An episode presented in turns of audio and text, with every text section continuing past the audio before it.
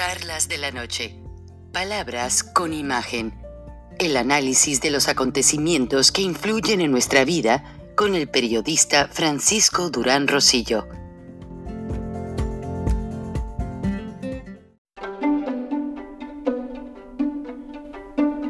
Frank Durán Rosillo eh, te saluda y los saluda a todos ustedes, su amiga María Celeste Raraz, para invitarlos a que se suscriban a mi canal de YouTube María Celeste Raraz, tal como mi nombre, donde les informo todas las semanas eh, sobre entrevistas que tienen un tema que ayuda a mejorarnos como personas y de paso son interesantes. Las pueden encontrar en mi canal de YouTube, así que los espero. Y se suscriben gratis.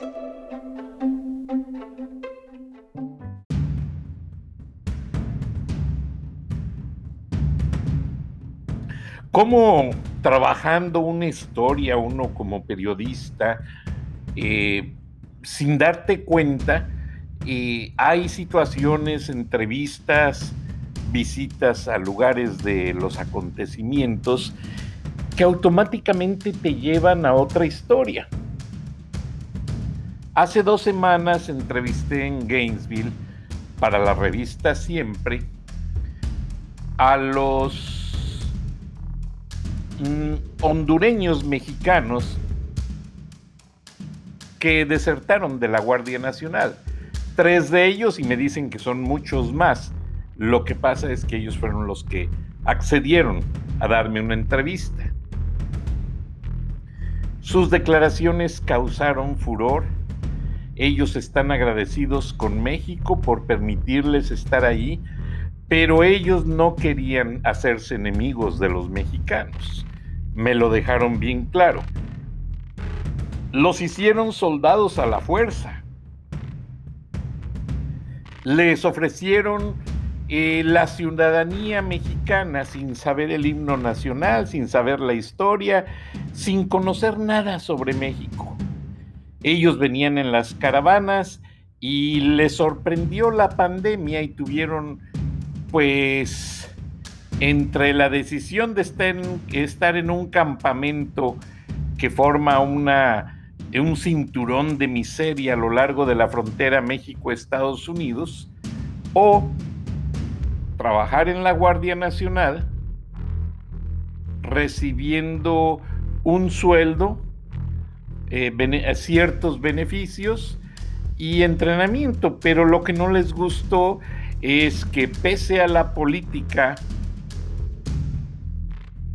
de abrazos no balazos del presidente Andrés Manuel López Obrador, ellos se percataron que son los carteles quienes manejan a la Guardia Nacional.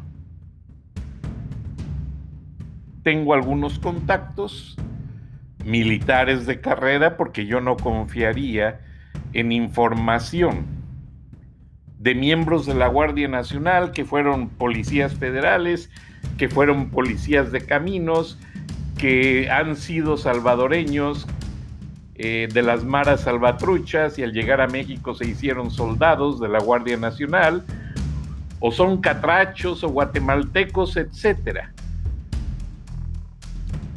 Pero estos tres hondureños me inspiraron confianza sus palabras. Pues en una parte de la entrevista me dijeron que México es un pueblo bueno, lamentablemente ahora con un gobierno malo, porque ellos vieron muchas cosas. Por ello, cuando hacían un patrullaje en una ciudad fronteriza de México, no voy a dar detalles, decidieron cruzar a los Estados Unidos como lo hacen los miembros de la Guardia Bolivariana de Venezuela, pasando a Colombia, que cada día son más. Entonces, tenemos que ver exactamente qué es lo que hay detrás de las deserciones. Porque la disciplina castrense es muy dura con quienes desertan. Dura en el sentido del juicio militar, dura en el sentido de la sentencia, que en la milicia se incluyen castigos corporales. No crean que es solamente la prisión. Entonces, ¿hacia dónde va México? Buenas noches, bienvenidos a Charlas de la Noche, Palabras con Imagen. Hoy pues vamos a tocar el análisis sobre la primera parte de lo que hemos estudiado acerca de la Guardia Nacional. Una fuerza militar que no había necesidad de crear. Es más, históricamente en el pasado ya había existido y fue un rotundo fracaso. Eh, los mismos militares de carrera no están de acuerdo en que exista una Guardia Nacional y que se militarice a una Guardia Nacional que hace funciones de agentes de aduanas, de policías de caminos, de policías en las calles y que cuando no pueden tienen que pedir ayuda a los soldados del ejército.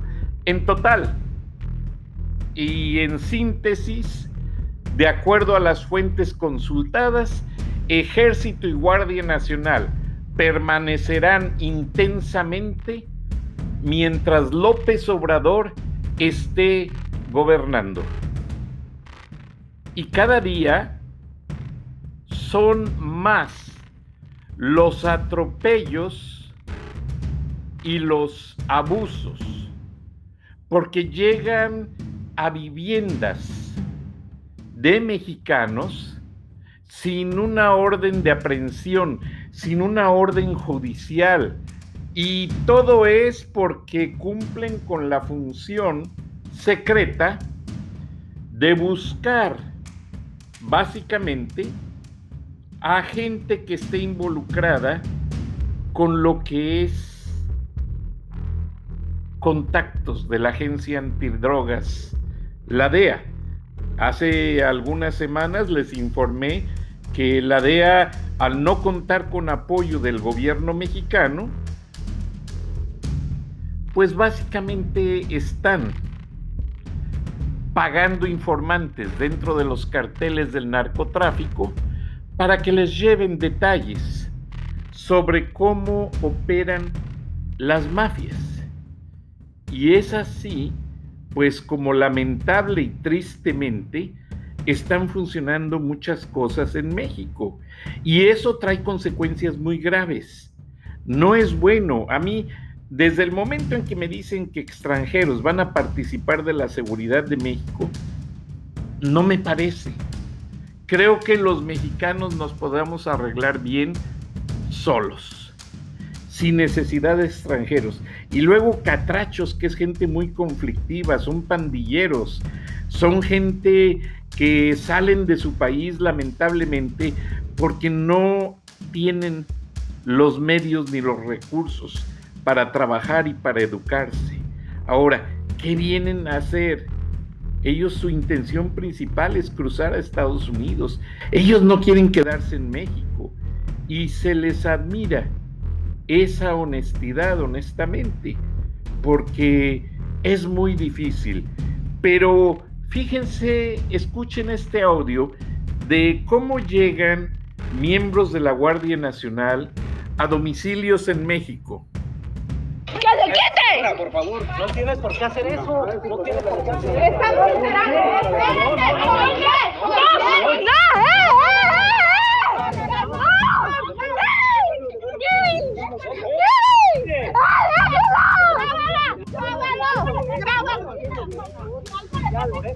Haciendo algo. ¡Van a ser su culpa!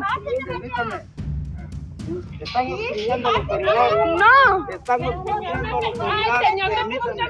¡Lo tenemos grabado! Ahora pues. Pero que no se me va a cobrar, cabrón. El pinche pared ese que pusieron ahí. No sabes ni con quién. Sí, pues ya ¿Qué que te vas a- pártenle, Está no, para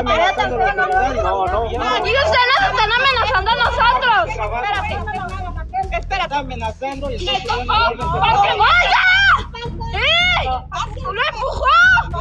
¡Oye, tríngalo!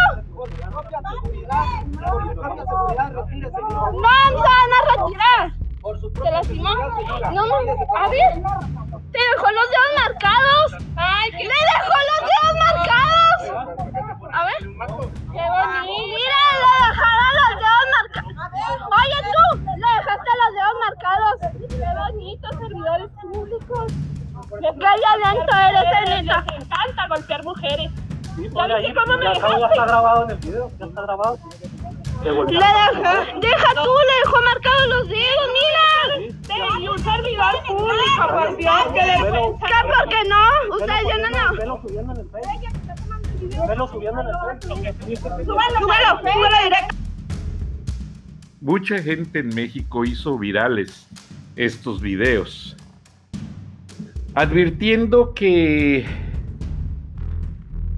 esos intentos o arrestos domiciliarios que están viniendo a hacer miembros de la Guardia Nacional apoyando autoridades hacendarias, apoyando autoridades del Ministerio Público, apoyando situaciones que supuestamente están bajo investigación y con pleno uso de la fuerza, como escucharon, allanando moradas, allanando viviendas y maltratando mujeres, eso está levantando mucho la opinión pública en contra del gobierno. Si López Obrador fuera un poquito más sensible, porque honestamente yo cuando vi que ganó democráticamente la presidencia, dije, caray, este hombre ya automáticamente está comprometido con todo ese apoyo que le dio el pueblo de México a hacer cosas buenas por México. Hasta pensé, wow, toda esa retórica de campaña en contra de los presidentes corruptos, en contra de los gasolinazos, en contra de una multitud de problemas, realmente los va a resolver y si no los resuelve de la noche a la mañana, pues los aminora. Pero no, López Obrador resultó ser lo contrario. Metió esta Guardia Nacional que está abusando demasiado y el coraje del pueblo es que cuando hay balaceras de los narcos, ataques y matanzas, secuestros y abusos, la Guardia Nacional se pierde y brilla por su ausencia. La Guardia Nacional y el Ejército no se encuentran por ningún lado. Ah, pero para allanar casas, maltratar mujeres, ahí están. Y están los videos por montones en el Internet. Y esto no es nada nuevo.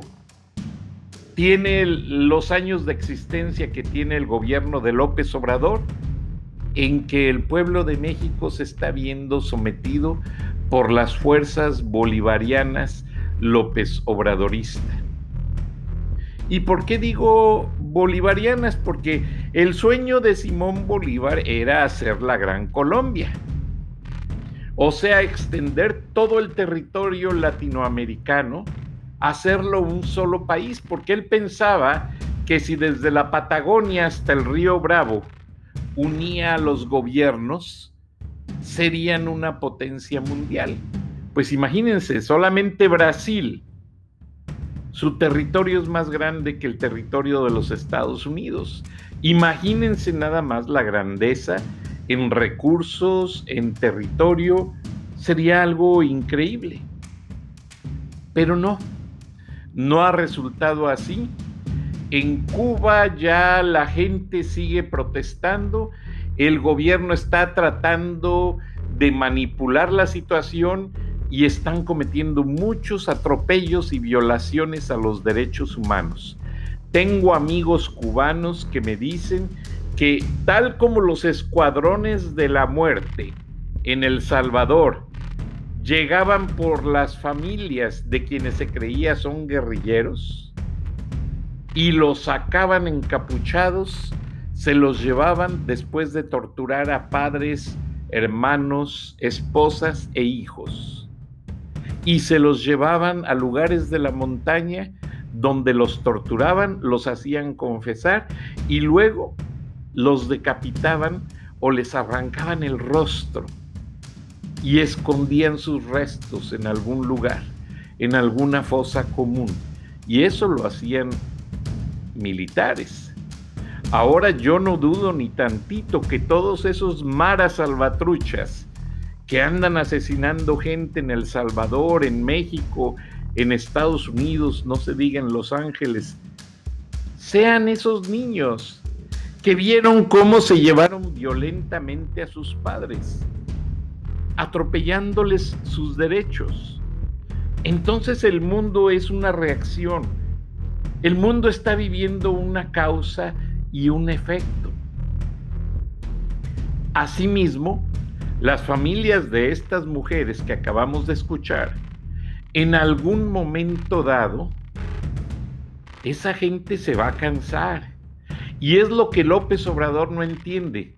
Él cree que regalando mil pesos, dos mil pesos a, la gente grande y a los parásitos de la nación, todo va a funcionar perfectamente.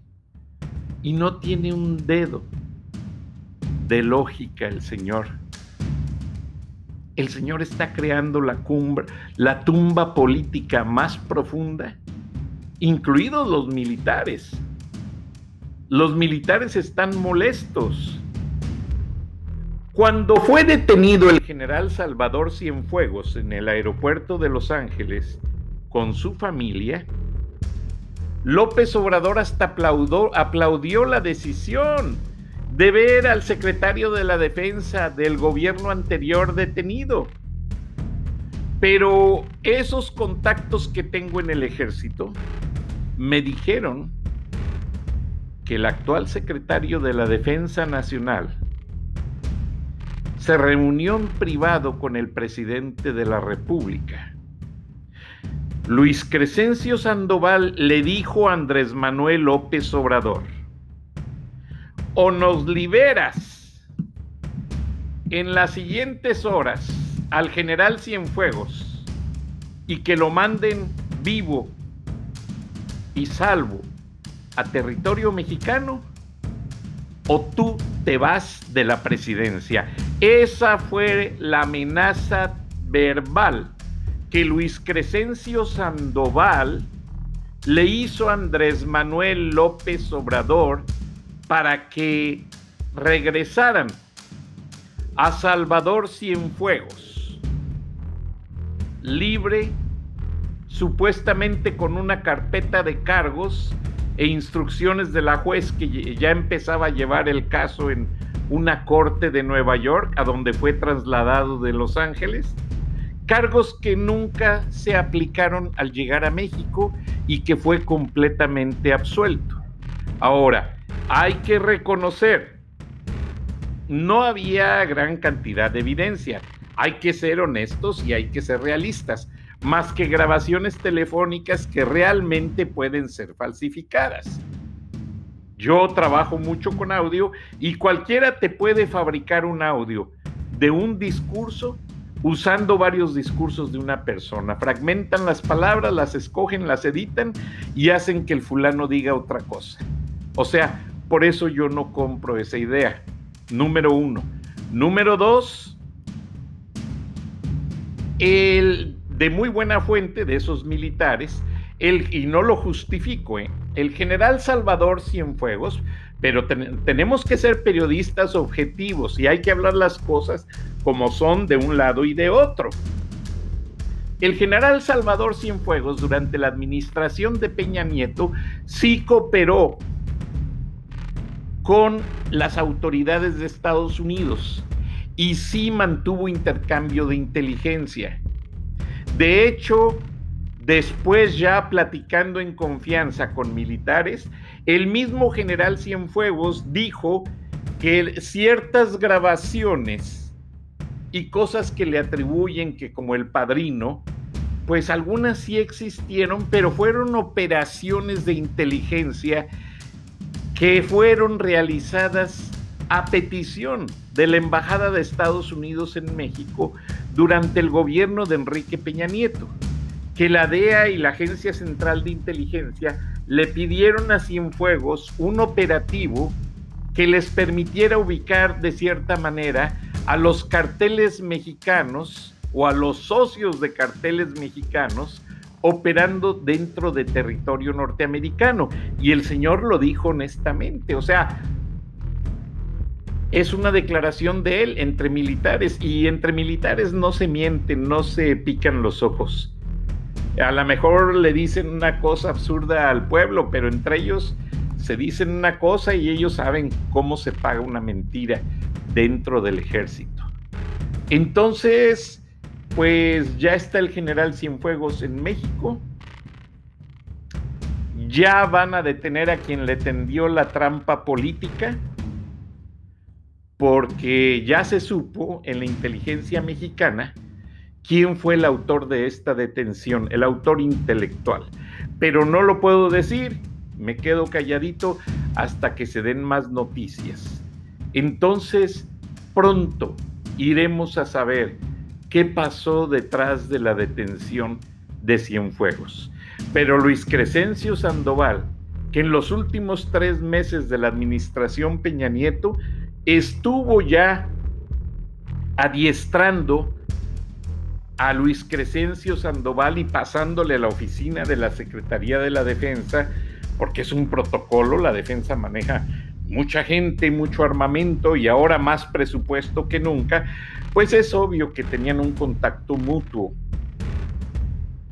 Entonces, vamos a ser pacientes, vamos a esperar mis contactos, algunos de ellos militares de carrera, comisionados dentro de la Guardia Nacional, me informan que hay riñas campales entre los elementos y el nivel de deserción es altísimo. Que no creen que la Guardia Nacional Mexicana concluya este sexenio satisfactoriamente, pues los elementos no solamente están desertando a la frontera, en la frontera hacia los Estados Unidos, sino que también se están pasando a las filas de los carteles del narcotráfico, que les pagan muy bien. Entonces, van a cambiar muchas cosas.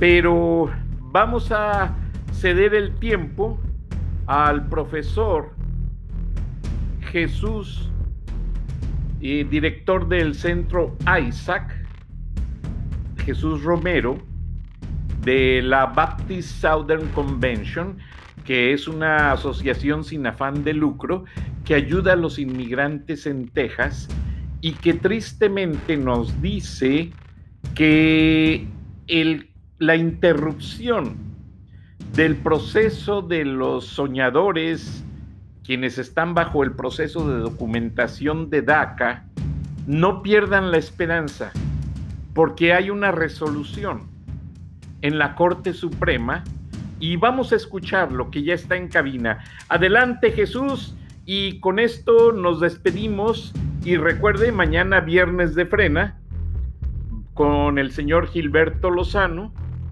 que ya me mandó un mensaje, tiene muchas cosas que informar a nuestra audiencia a los, en los Estados Unidos. Adelante Jesús, te escuchamos. Buenas noches. Muchas gracias Frank, con el placer de saludarte una vez más y traer un reporte sobre asuntos de inmigración que impactan a la frontera norte de México y suroeste de los Estados Unidos. Pues bien, eh, la semana pasada habíamos recién reportado que el gobierno del presidente Biden eh, había tomado la decisión de contratar más personal a fin de eh, acelerar el proceso de aprobación de las solicitudes de DACA iniciales que habían sido, había sido ya aprobado ese proceso desde enero cuando el presidente Biden eh, llegó al poder en los Estados Unidos y eh, unos cuantos días después un eh, juez federal del Distrito del Sur de Texas decidió detener todo este proceso de, de DACA. así que esa es la noticia fuerte de impacto de, de esta semana. Eh, los DACA son a quienes conocemos como los Dreamers, aquellos que vinieron con sus papás de chiquitos, de bebitos, algunos de ellos no han conocido otro país que los Estados Unidos de América y están fuera de estatus legal, no, tienen, no tienen documentos. El gobierno había permitido desde la época del presidente Obama que, estos jóvenes conocidos como DACAs o Dreamers pudieran obtener eh, un permiso de trabajo y al mismo tiempo eh, evitar que se les deportara del país. Bueno, algunas, ah, algunas ah, cosas que queremos, queremos puntualizar a fin de informar a nuestra audiencia, eh, porque estas cosas siempre generan, generan confusión. Queremos, queremos enfatizar ciertas cosas importantes sobre esta prohibición eh, recién eh, decidida por este juez federal en Texas. Eh, en primer lugar, todos aquellos que ya han recibido DACA, que les fue aprobado en julio 16 del 2021 o antes de esa fecha, no van a perder su estatus ni van a perder tampoco su permiso de trabajo. Y quien, quien ya haya sido aprobado eh, no tiene nada eh, que temer. Aquellos que eh, al mismo tiempo ya han sido aprobados y han podido renovar, porque esto hay que renovarlo cada dos años, era cada año cuando estuvo la administración Trump, es, es otra vez cada, cada dos años, pero todos aquellos que estén en posición de poder renovar su DACA van a poder continuar a hacerlo, no va a haber ningún eh, problema. Eh, el problema va a ser para aquellos eh, que solicitaron por primera vez y cuyos casos no habían sido aprobados para el 16 de julio de, este año. todos, esos, todos esos jóvenes que pidieron su DACA por primera vez y que no habían recibido la aprobación para el 16 de julio no van a ser aprobados. Eh, así que eso es lo más importante eh, de, eh, que tenemos que, recordar. La, Corte de Texas que, emitió esta prohibición mandó el, memo de DACA original del 2012 y todo el programa de DACA que se creó lo mandó de regreso al Departamento de Seguridad Nacional para su reconsideración y bueno, ahora eh, ya depende de eh, lo que haga el eh, Congreso, depende también de las acciones del, de la rama ejecutiva del gobierno. El presidente Biden anunció inmediatamente, el, mismo día que se emitió esta prohibición desde Texas, el presidente Biden anunció que su gobierno va a apelar esta decisión y probablemente se va a ir esto otra vez hasta la Suprema Corte de Justicia. Eh, las buenas noticias al respecto, y claro, estas son proyecciones porque nadie tenemos una, una bola de cristal, una bola mágica que nos permita, ah, permita adivinar el futuro, pero ya, ya ha habido un antecedente reciente en el que eh, la Suprema eh, Corte falló a, favor de, de, los Dreamers, de, de DACA. Así que es posible que, que este pequeño atorón eh, se, vea, se vea libre por la misma Suprema Corte de Justicia. El otro, el otro camino de alivio, por supuesto mucho más largo, consiste en que el Congreso, eh, la Casa de Representantes y el Senado se pongan de acuerdo y, emitan, si no, una, eh, una, una, revisión general y una reforma general a las leyes de inmigración, por lo menos sí algo que permita el alivio a estos jóvenes conocidos como DACAs o Dreamers.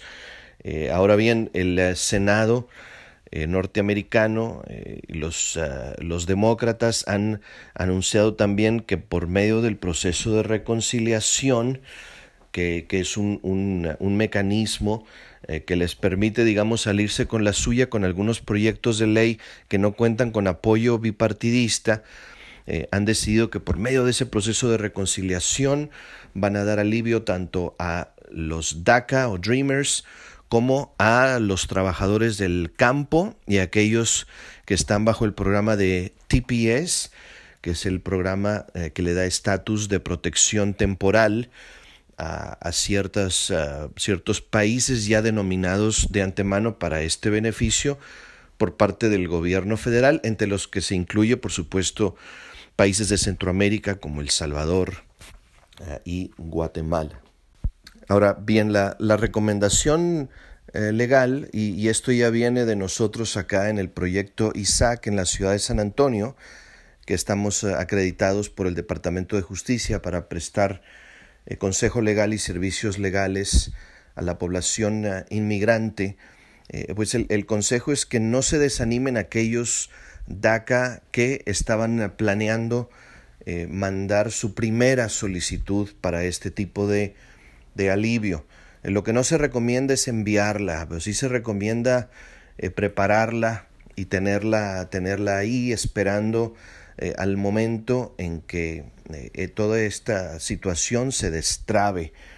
esto lo consideramos nosotros como una distracción temporal, pero pronto, pronto será destrabada de una u otra manera. Esa es nuestra proyección. Así que no, no angustiarse, eh, seguir con los planes, simplemente no enviar nada porque cualquier solicitud que se mande por primera vez eh, va a ser dejada ahí. La, persona tiene el riesgo de perder el dinero, de que no se haga absolutamente nada con su caso, mucho menos que se apruebe. Y bueno, estas son las noticias muy importantes de esta semana.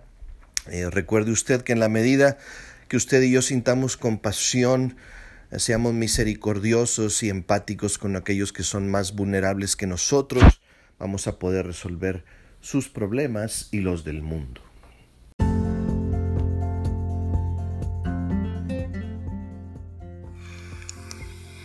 Escuchaste el análisis de la noticia, transparente como el agua, con el periodista Francisco Durán Rosillo